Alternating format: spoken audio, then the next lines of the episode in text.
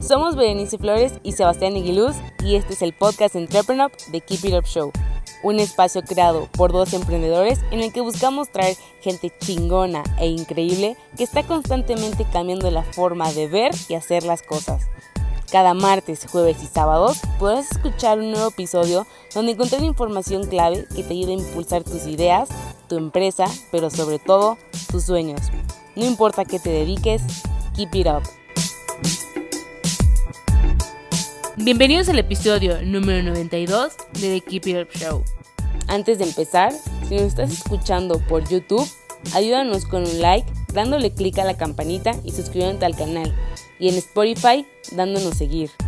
Hoy tenemos de invitada a Paloma González, fundadora de Smart Spaces, empresa que apoya la transformación digital de pymes.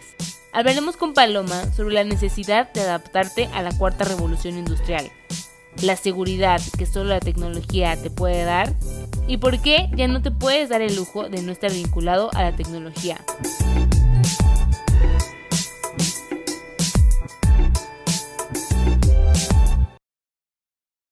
Hola, muy buenas tardes y bienvenidos a otro episodio de The Keep It Up Show. Aquí Sebastián Aguiluz, cofundador y CEO de Entrepreneur, y estoy con Paloma González, fundadora de Smart Spaces. ¿Cómo estás, Paloma? Hola, muy bien. Gracias por la invitación. A ti, a ti. Oye, Paloma, para los que no están tan familiarizados con Smart Spaces, no sé si nos puedes contar un poquito sobre lo que hace. Claro que sí, con mucho gusto. Eh, mira, Sebastián, básicamente lo que hace Smart Spaces es una empresa que se dedica a apoyar en la transformación digital a las empresas, sobre todo a las pymes.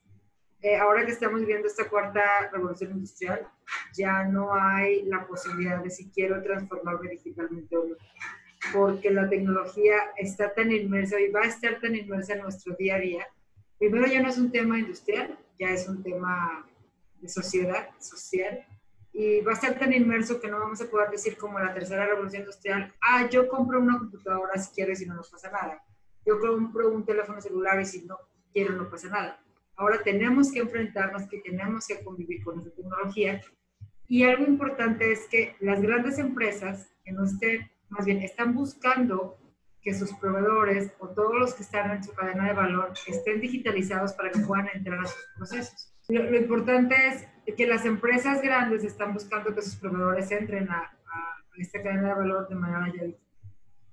Eh, obviamente las empresas grandes, algunas medianas, tienen el capital para invertir en digitalización. No es caro, siempre piensa que es caro, pero no es caro. Simplemente necesitas saber qué es lo que requiere la empresa y que cómo son los pasos para irse digitalizando. Entonces, Smart Spaces nace por la necesidad de empezar a apoyar a las empresas, sobre todo a las pymes, en su proceso de transformación digital de una manera fluida y de una manera muy concreta. Es decir, no voy a decirte, necesitas esta solución universal y, y, listo, no, es decir, a ver cuál es tu objetivo, a qué se dedica y con estas soluciones puedes empezar a entrar la digitalización sin necesidad de que se vea afectado los recursos, sobre todo el recurso económico tan importante en las empresas.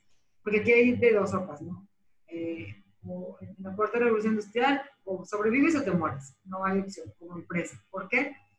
Porque todo se va a pedir que esté conectado, ¿sí? Entonces, eh, debido a esto, eh, yo participo en varias iniciativas que tienen que ver con la cuarta revolución industrial, en Nuevo León 4.0, en asociaciones, en comités de 4.0, entonces eh, empezamos a ver eso, ¿no? Que las empresas no tenían una dirección bien orientada de cómo hacer este proceso. Entonces a eso se dedica Smart Spaces, a apoyar a las empresas en su transformación digital. Desde el, hacemos desde el primer, ¿cómo se llama? Desde el diagnóstico, ¿dónde estás? Obviamente, ¿qué es? O sea, ¿cuál es el fin de tu empresa? ¿Dónde estás? qué pasos necesitas y cuáles son los pasos más seguros para que sigas haciendo lo que tú haces, pero puedas eh, irte transformando y aparte añadiendo valor a tu, proceso, a tu producto, a tu servicio. Perfecto. Oye, Paloma, entonces, ¿ustedes desarrollan algún tipo de tecnología o son más como brokers que ayudan a empresas que quieren digitalizarse a encontrar la herramienta correcta? Lo que pasa es que se, pueden hacer las dos cosas y depende mucho del cliente. A mí me gusta mucho esta parte, como comentaba hace un momento, las, Eh, soluciones prefabricadas no son mi porque yo creo que cada empresa tiene su personalidad. Es como cuando te compras un pantalón, siempre hay un detallito, no hay como lo que está hecho a la medida. Entonces nosotros te puedo hacer desde el puro diagnóstico y ya, tú me puedes decir, yo nada más necesito el diagnóstico porque in-house puedo hacer todo lo demás. Eh, podemos hacer el desarrollo y proponer diferentes soluciones, que sería el siguiente paso. Este, y podemos hacer la, el diagnóstico, proponer la solución y proveer la solución. Oye, Paloma, ¿y por qué? Obviamente estamos cada vez en un mundo más digitalizado y más tecnológico, pero ¿por qué crees que esta tecnología que antes era inalcanzable, elitista, etcétera, se ha vuelto parte del día a día, no solo de las personas, sino de las mismas empresas? Tocaste un punto muy importante. Siempre se ha pensado que la tecnología es elitista e inalcanzable. Eh, yo te diría que no, yo creo que estaba mal vendida. En su momento, claro, como todo, se empieza a producir una tecnología nueva o un, proceso y es caro porque, por muchas razones, porque sea, pocas personas lo hacen, porque no se ha desarrollado más tecnología para hacerlo más accesible. Estamos ahorita en un punto en el que la tecnología es muy accesible. Eh, si tú me preguntas cuál es la diferencia entre la tercera y la cuarta revolución industrial en cuanto a tecnología, yo te diría que no es mucha, la tecnología es la, es la misma. Tú ves las 12 tecnologías básicas de 4.0 desde autos autónomos, 3D printing, IoT, todo eso siempre ha existido. ¿Cuál es la diferencia? Que ya se empezó a ver la necesidad de que las cosas se comuniquen con las cosas. Es una definición muy básica que me gusta darle 4.0. Básicamente son cosas que se comunican con cosas y toman decisiones entre las cosas y los humanos. Entonces no es que haya una tecnología muy nueva, sino más bien es que la tecnología empezó a evolucionar tanto y ya se hizo muy accesible y entonces estamos viendo, al ver que es tan accesible y al empezar a difundirla para usos prácticos, para el apoyo del humano, nos damos cuenta, valga la redundancia, cómo nos apoya. Eso, ese tema a mí me encanta porque yo soy muy tecnóloga y algo que me choca es que siempre se crea que la tecnología solo es para un estrato social.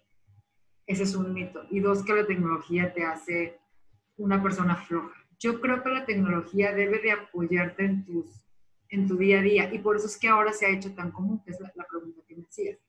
Entonces, por ejemplo, si yo tengo que salir de mi casa, los estudiantes, por ejemplo, que tienen que hacer esos departamentos y se pueden ver este, en riesgo de un robo, hay una aplicación, por ejemplo, que es gratuita, gratuita para dos dispositivos que se llama Alfred, que tú pones un celular grabándose afuera con esta aplicación de Alfred, lo conectas a tu celular y entonces tienes que tener wifi, obviamente, entonces en cuanto detecta que algo pasa, lo graba y te empieza a llamar. Y dices, wow, antes yo tenía que tener un sistema de cámaras que era caro, que... Entonces, estamos viendo que la tecnología es accesible para todos y aparte nos apoya en nuestras actividades diarias y nos hace ser más personas y dejamos de hacer actividades que a veces no nos gustaban y siempre a veces me critican por esto, pero digamos muy rutinarias y vamos a poner el ejemplo ahora en una industria. Un operador, por ejemplo, que se dedicaba a poner etiquetas, era una actividad muy desgastante. Si tú medías en el cronograma de tiempos y movimientos el tiempo que le llevaba eso, más el desgaste físico de estar poniendo tapas de una, mesa, de una estación de trabajo a otra, dices, tengo una persona con una increíble capacidad, eh, vamos a decir así, desperdiciándole en poner tapas. Tú cuando platicas con los operarios, te platican ideas increíbles. Te dicen, ay, no, hombre, ingeniera, doctora, es que son gente muy creativa que la tienes encajonada en una actividad que puede ayudarte la tecnología a hacerlo. Entonces, eso se hace en las industrias y pues muchísimo más en las casas. Si yo soy una mamá que tengo a lo mejor un hijo con algún problema, imagínate una persona deficiencia auditiva, oye, pues yo quiero estarlo monitoreando para poder estar, sentirme más segura de que él está en su espacio trabajando que a lo mejor si se va a caer algo yo me doy cuenta y lo estoy viendo por abajo, que él aprende con, con una simple aplicación a comunicarse conmigo. Eh, entonces, se empezó a, a, meter, ¿no? a permear en la sociedad, porque la gente se dio cuenta que realmente te apoya. Yo siempre, también me gusta comentar esto, ¿no? La idea no es que la tecnología, como mucha gente piensa, si alguien ha visto la película de Wally, lleguemos a ese extremo, ¿no? Todos acostados en unas sillas, ahí no sino más bien, yo quiero ser esa persona, yo quiero salir a correr, quiero pintar, quiero cantar, quiero estudiar más cosas, pero necesito manejar. ¡Ay, qué padre! Hay Zoom, hay home office. Ya no tengo que manejar grandes trayectos. Tengo espacio para desarrollar mis habilidades como persona. Eh, mis habilidades, eh, lo que me gusta hacer. Como persona me refiero cosas que a mí como persona me dan valor. A cada persona le da valor a diferentes cosas. Para unas personas la jardinería es lo máximo. Y a lo mejor, obviamente, ellos no van a comprar un robot que les siempre, ¿verdad? Pero para unas personas no, para otras personas lo máximo irse a patinar y entonces van a dejar un robot que riegue para ellos irse a patinar. ¿Sí me explico? Entonces, al verle esa ventaja, cada quien la aplica de diferente forma, pero te das cuenta que no te suple, que no te llega a ocupar lugares, sino más bien te apoya para que tú puedas seguir creciendo como persona.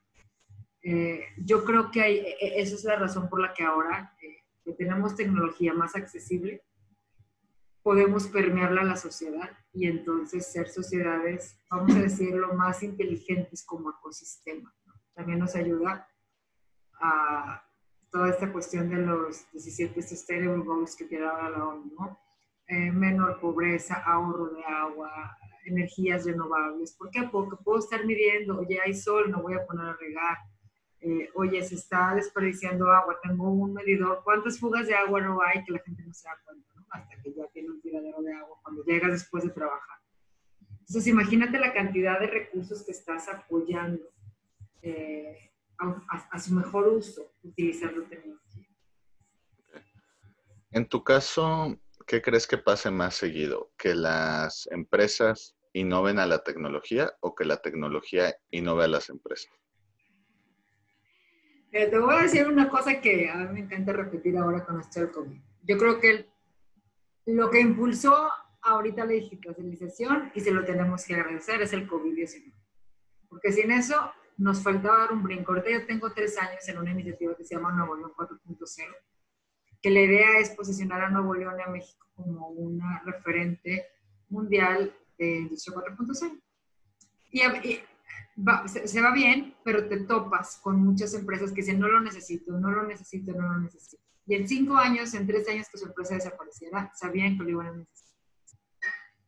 Eh, hago hincapié esto antes de contestar a fondo la otra parte, porque parecería de risa, pero no lo es. El COVID nos ayudó a que eso se acelerara. Hubo empresas que no estaban preparadas. Ibas y les proponías soluciones y decías, no lo necesito, desde el Zoom, desde el uh, Meeting, ¿cómo se llama? Go Meetings o el Webex, o decías, no, yo los quiero aquí de 8 a 6 de la mañana, no quiero que hagan home office. ¿Sabes qué, compadre? Tienes que hacer home office, ¿cómo lo vas a hacer? Y cerraron. Una increíble cantidad de empresas que están cerrando. ¿Por qué? Porque no, no tienen esas plataformas para seguir operando. Tú les decías, ah, puedes hacer un dashboard muy fácil eh, con una aplicación. Aquí estás viendo en un teléfono, eh, en un dashboard, cómo está tu proceso. No lo necesito. Pues ahora lo, lo tuvieron que necesitar. ¿Por qué? Porque la empresa estaba funcionando casi sin personas y no sabían cómo apoyar los procesos de producción. Entonces, si tú me preguntas en este momento, hoy 22 de junio, y te decía que el COVID, hay un chiste sobre eso, no sé si lo has escuchado un meme, que es una pregunta abierta y te dice, ¿qué impulsó a tu empresa la transformación digital? Y viene el CTO, el CEO, el COVID, y la respuesta es el. No tienes idea cuánto nos ayudó a que eso se impulsara. Ahora, si tuviéramos que dejar de fuera el COVID, tú me dices, ¿cuáles son las otras dos opciones que me diste? ¿no? Si la empresa se, se, acopla a la tecnología o al revés.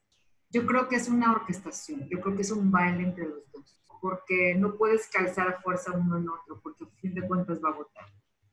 Primero, la idea de digitalizar a una empresa y todos los beneficios tienen que venir de la cabeza.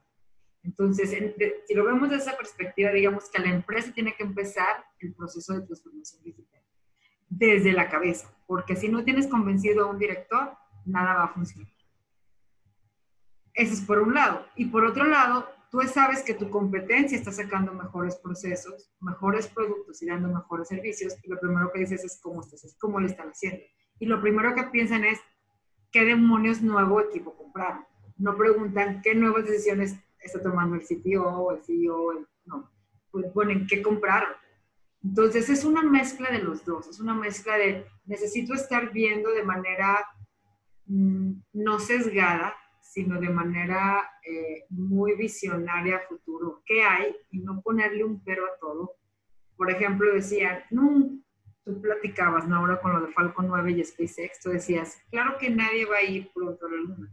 Ahorita ya se están haciendo estas regulaciones este, internacionales para la ocupación espacial.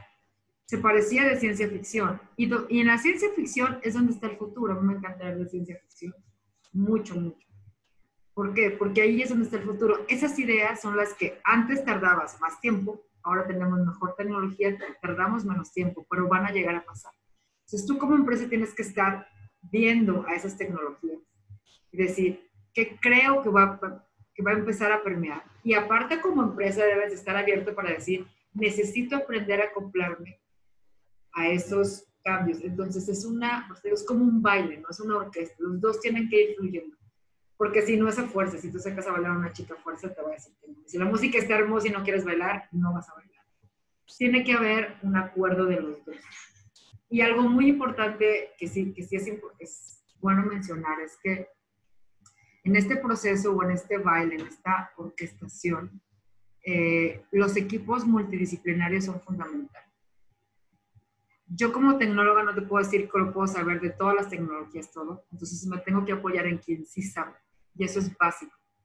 Porque antes había mucha secrecía en las empresas y siempre se pensaba que una persona tenía que tener el conocimiento universal. Yo siempre he sido súper en contra de eso porque es imposible que una persona lo sepa todo. Entonces, ¿qué es lo mejor? Tener equipos multidisciplinarios. ¿Por qué? Porque esa visión a futuro la, la, ven entre varias personas, porque cada quien lo está viendo desde su perspectiva. Y como ahora todos los procesos en mi eh, cadena de valor están entre ellos compenetrados, ya no es de que el área de contabilidad, el área de marketing, todos entre todos tienen que ahora sí bailar el mismo baile. Eh, yo necesito un equipo que me vea desde diferentes perspectivas qué está pasando afuera. Entonces, no dejarle toda la decisión al sitio, al CEO, sino decir, oigan, a ver chicos, vénganse. Y el de marketing puede decir, yo estoy viendo que ahora, por ejemplo, el, mercadeo se ve, no sé, eh, cuando tú vas en el camión y aparece en el asiento una realidad virtual y te empieza, ah, hay que meternos en realidad virtual. Entonces, eh, creo que así es como ahora eh, debe de fluir la empresa. Si te fijas, es un cambio de paradigma y es un cambio de mentalidad y es un cambio de chip. Que el COVID nos ayudó, yo regreso a eso, a hacerlo. Porque si no, venderle esto que te estoy diciendo a una empresa en un tiempo tradicional eh, no era fácil. Y sobre todo en lugares, por ejemplo, en el norte del país, donde están acostumbrados a que los fierros hacen su trabajo, venden, venden bien y no tengo que invertirle tanto. Entonces era gente ya adultos mayores que tenían una mentalidad muy clara, no mala, simplemente ellos así crecieron, pero hay que cambiar el chip, ¿no? Para empezar a, yo siempre lo digo, es como una orquesta. Cada quien debe aprender a, tomar su, a tocar su instrumento, porque si uno se desafina, ahorita en la cuarta revolución industrial, todo se va a desafinar. Eso es lo que creo que puede hacer. Oye, Paloma, y por ejemplo, me gustaría oír tu origen secreto. ¿Cómo es que acabaste en el mundo de la tecnología? Origen secreto, pues siempre me ha gustado la tecnología. Yo soy ingeniero en electrónica y telecomunicaciones por parte del Tecnológico. Eh, a mí siempre me ha encantado la tecnología. Te digo, soy de las que en mi casa yo descomponía cosas, abría muñecas y todo, las, las llenaba estudios. Nunca me dijeron que no. Yo soy ingeniero en electrónica y telecomunicaciones del Tecnológico Monterrey tengo maestría en telecomunicaciones y hago actualmente un doctorado de protocolos de comunicación este, satelital, Internet of Things, ¿no? comunicaciones satelitales. Entonces, la tecnología para mí, ¿por qué, es, ¿por qué eso es, esa rama? Creo yo que de lo más sorprendente es cómo, la gente, cómo nos estamos comunicando tú y yo, ¿no? ¿Qué hace que tú y yo podemos estar hablando y te vea en tiempo real y me veas? Cómo una máquina puede hacer sus procesos tan exactos. Entonces, creo que la tecnología siempre me ha sorprendido. Y para que te sorprenda la tecnología, en mi caso, siempre me ha sorprendido mucho la ciencia. Entonces, ¿cómo empezó para mí esto? La ciencia para mí es básica. Desde el cuestionarte cómo crece la hoja, por qué llueve y cae el agua y el agua no sube, porque estamos eh, plantados en la tierra y no salimos volando. Entonces, eh, así empezó mi, parte de la tecnología. Eh, estuve trabajando en telecomunicaciones, he trabajado en automatización también. Entonces, el, el asunto de la tecnología para mí siempre ha sido cómo te apoya a que tus procesos, como persona, como industria, como lo que quieras, sean más eficientes. Sí, ¿para qué? Para que puedas hacer lo que te gusta. Eh, por eso es que yo tengo ya un, buen camino recorrido en esto. Ahora eh, nos estamos dedicando a clase en el de Monterrey y tengo un grupo de aeroespacial, estamos haciendo proyectos de space. Y también es un mundo sorprendente, ¿no? O sea, imagínate preguntarte, eh, ahorita estamos en un proyecto sobre exploración y cómo puedes explorar, minar un meteorito para que ese material te sirva para construir algo. ¿Cómo puedes hacer en Venus, que tiene una atmósfera tan complicada? Si tú pones un submarino, se aplasta, porque tiene una presión atmosférica muy grande. No puedes poner sensores electrónicos, todo tiene que ser mecánico. Entonces, imagínate qué sorprendente lo que se tiene que desarrollar ahora para poder empezar a habitar el espacio. Entonces, es como sorprendente. Yo todos los días me cuestiono algo, me pregunto algo creo que tanta curiosidad en mi caso me ha llevado a poder entender y querer la tecnología. Eh, ahí es como, por eso he acabado ahí, ¿no? Y me gusta mucho, eh, como comentaba, estoy en Nuevo León 4.0, todos somos voluntarios ahí, yo dirijo una, se llaman iniciativas, la iniciativa que dirijo es para hacer, en Monterrey hay un parque que se llama Fundidora, lo vamos a hacer un Smart City, yo dirijo esa iniciativa, ¿Por qué? Porque justo la idea que yo tengo es que la gente deje de pensar que la tecnología es para un estrato social que te pueda apoyar en tu día a día y que es accesible y que hay que entenderla. Entonces, eh, entenderla y no abusar de ella. Así es como ha, sido mi paso por la tecnología y por lo que ahora en esta parte. ¿Por qué me gusta la mentoría? Porque Smart Spaces, porque no tienes idea de la satisfacción que se siente cuando una persona entiende lo padre de digitalizar su negocio para que sea más productivo. Es una satisfacción increíble cuando te dicen, ah, qué padre, ya puedo producir más. Ah, que es como cuando dices, ya gané la carrera y así siento yo cuando veo que los procesos empiezan a trabajar. Perfecto. Oye, Paloma, para ir terminando, a todos los invitados de The Keep It Up Show les pedimos tres sís y tres nos para los emprendedores. Es decir, tres cosas que un emprendedor debe tratar de hacer sí o sí y tres cosas que debe evitar a toda costa. Tres mandamientos y tres pecados capitales. ¿Cuáles serían los tuyos? Vamos a empezar por los pecados capitales, porque no me gusta cerrar con cosas negativas. Pecados capitales, el primero que siempre les digo, no es mi primer emprendimiento, he tenido varios, he fracasado.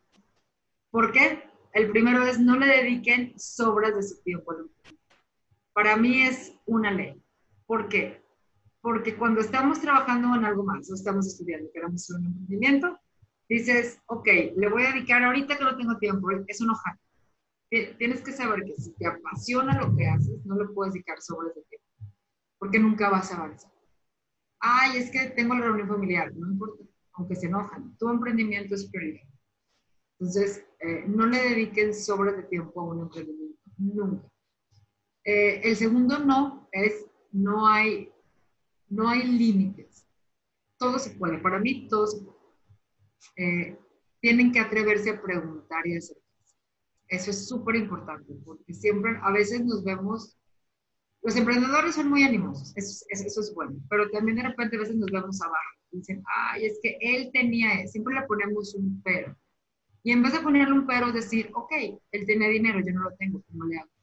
O sea, ya conozco el pero, pero entonces ahora cómo lo soluciono. O sea, sí es conocer mis limitaciones, pero proponerles una solución. Entonces, para mí es, ahora sí que mm, el cielo no hace límite. Jamás será, será límite. Yo creo que ese sería el no. El segundo no. No le pongan límites, no se sientan menos. Y si les da miedo, tienen que preguntar. El no ya lo tienen, tienen que preguntar. Y yo creo que el tercer no eh, es no piensen que lo pueden hacer todos ustedes. Siempre lo dicen, hay pastel para todos, y más ahorita con la cuarta revolución industrial a veces no queremos compartir, digamos, parte de nuestro emprendimiento, porque decimos, ay, es que voy a tener que compartir mis ganancias, no pasa nada. Lo que yo no sé hacer, alguien lo sabe hacer y entonces hay que sumar y no. Si yo quiero hacer este mouse, ah, ya se ve, pero yo no sé hacer LEDs, oye, yo me voy a comprar, no me voy a meter sin LED. ¿Por qué? Porque entonces él me va a sumar. Entonces, hay que tratar de sumar y no restar y siempre apoyarse. El otro no sería, no piensen que lo pueden hacer. Eh, y entonces, empezando con los sí, algo que es súper bueno y, y, viene colgado del último no, es siempre antes de emprender algo o al estar emprendiendo, háganse estas tres preguntas. ¿Qué sé hacer? Hagan una lista de sus eh, habilidades, les gusten o no, que sí sé hacer y lo hago bien. Eh, la segunda pregunta es, ¿qué quiero aprender? Y me gusta aprender. Y tercero, y la más importante es, ¿qué no quiero hacer? Porque luego nos metemos a hacer cosas que no nos gustan. Y acabamos con mucho trabajo, de mala gana haciéndolo y el emprendimiento vale Entonces yo siempre les digo, primero oh, háganse estos tres preguntas. ¿Qué sé hacer bien? No, no estamos preguntándonos si me gusta no. ¿Qué sé hacer bien? ¿Qué quiero aprender? ¿Y qué sé que no voy a hacer? Y no es pensarlas, es tenerlas en una lista, en un PowerPoint, en donde quieran. ¿sí? Tenerlas bien analizadas, porque yo sé que eso lo voy a cumplir. Eso no lo voy a poner, no me voy a poner a desarrollarlo porque no me gusta. Lo que sea. Este, y tenerlo muy claro nos ayuda a empezar de manera muy Entonces, ese, ese, yo creo que sería el primer sí. El otro sí es siempre, vamos a decir así, no hay ideas tontas. Siempre hay un brote por una Siempre hay una opción para tu idea. Necesitas saber si tu idea, más bien, dónde va a encajar tu idea. Eso es muy importante porque eh, como vemos el mundo con muchas ideas nuevas, siempre decimos, ay, no, lo que pasa es que nadie lo va a querer, es que no. Hay que buscarle, tratar de buscarlo en el mercado. Y, y, eso lleva a la pregunta principal es, ¿qué quiero hacer? Yo quiero vender crayones. ¿Para qué? ¿Para qué me van a servir? Porque la gente las va a querer. Entonces, es, primero estar bien consciente de lo que quiero hacer. No puedo tener muchos objetivos, debo tener uno. Yo debo tener un objetivo al cual apuntarme y muchos maestros. No puedo tener 10 objetivos. Si está muy padre después del escalamiento, pero ahorita no me voy a escalar. Ahorita voy a vender crayolas rojas, nada más. ¿Por qué? Porque si yo no tiro una, si yo tiro una piedra grande, ya tengo un objetivo y le voy poniendo pasos. Y ya sé que, que, mi objetivo es grande. Pero si yo tengo muchos objetivos, es como tirar muchas piedritas. Entonces voy a tardar mucho tiempo en llegar hasta allá. Sé que tirar una piedra grande, decir, allá voy a llegar. Si sí, hay un mercado para esto y así es como lo voy a hacer. Entonces, es tener bien claro qué queremos hacer y cómo vamos a llegar ahí este, y simplemente reorientar. Eh, eso es aceptar, no aceptarlos, no, no lo diría yo así. Yo diría, es, ok, para eso no hay mercado, pero lo puedo reorientar. ¿sí? Y entonces reorientar. Yo creo que ese es otro de los sí que, que siempre les conté, ¿no? Siempre estén buscando como sí, en vez de estar buscando el cómo. El otro sí es, eh, muy importante es, para mí es la prueba y error el bienestar. Eso es básico. Prueba y cállate pronto para que vuelvas a probar y para que vuelvas a probar y para que vuelvas a probar. Pero no te desanimes, es un aprendizaje. Una, ahorita un emprendimiento tarda en madurar tres años, mínimo. Entonces, tienes que estar consciente de que esos tres años pasan batallar. Tienes que estar consciente que quieres hacer en esos tres años. No te va a dar dinero pronto. No puedes estar regalando el trabajo a tus amigos. Eh, y necesitas a probar rápido. Porque lo peor que le puede pasar a un emprendedor, y con esto sí me gustaría cerrar, a mí me pasó muchas veces, es que tú tienes muchas ideas en la cabeza. Voy a empezar un emprendimiento de esto. Y te esperas a tener el dinero, bajar un fondo, es que, y de repente alguien lo saca. Y ese sentimiento de decir, ching, a mí se me había ocurrido, es horrible, horrible. Pregúntele a mil personas que hayan pensado en Uber y ese sentimiento, no sé, a mí sí me da, así se me revuelve el estómago, ver a alguien con algo que yo pensé decir, ching, a mí se me ocurrió. ¿Por qué no lo hice? Porque no esperaba, porque no, no tenía dinero, porque, pero, pero, pero. Entonces, alguna vez les va a pasar y ya que sientan eso van a ver, ya no quiero que me vuelva a pasar. Entonces, a lo primero háganlo. Alguna vez va a tener falta tener que empezar. Hazlo con lo que tengas. Asociate, ten vínculos, ten un network asociate de preferencia con amigos, no, con gente que sabes que es capaz. Sí, entonces a mí me gustaría cerrar con, con esta parte de decir, no se queden con ese sentimiento de ching, se me va a ocurrir. ¿Se les ocurre? Ah, luego, hagan algo con lo que tengan a la mano. Oye, mira, si jala. Empiezo a dar a probar, si jala. Y van a ver que el sentimiento de satisfacción, cuando empiecen a, a, a salir las cosas pequeñas, te van cada vez orientando más a la piedra grande que Oye, Paloma, si alguien quisiera saber más de, de Space Makers, eh, adquirir sus servicios, seguirlos en redes, ¿dónde los pueden encontrar? Mira, te doy, bueno, la página es Smart Spaces, eh, en, tanto en Instagram como en Facebook. Hay una página que se llama smartspaces.com y puedo dejarles mi correo que es paloma.gonzález arroba smartspacesmty.com. Perfecto. Oye, Paloma, pues nada, te quiero agradecer por tu tiempo. Espero te lo hayas pasado también como nosotros y como dice el programa, keep it up. Claro que sí. Muchísimas gracias. Sigan con estos fabulosos programas que la gente se nutre mucho. Muchísimas gracias, Sebastián, por, por invitarme. Lo agradezco de todo corazón. Igualmente, a ti por darte una vuelta. Si te gustó el episodio de hoy, recuerda que puedes escucharnos en Spotify y YouTube y para más herramientas de estos temas, estamos en Instagram y Facebook como arroba entrepreneur. Si quieres seguir a nuestro invitado de hoy, te dejamos en la caja de descripción sus redes sociales y datos de contacto. Gracias por escucharnos y nos vemos en el próximo episodio. Recuerda, keep it up.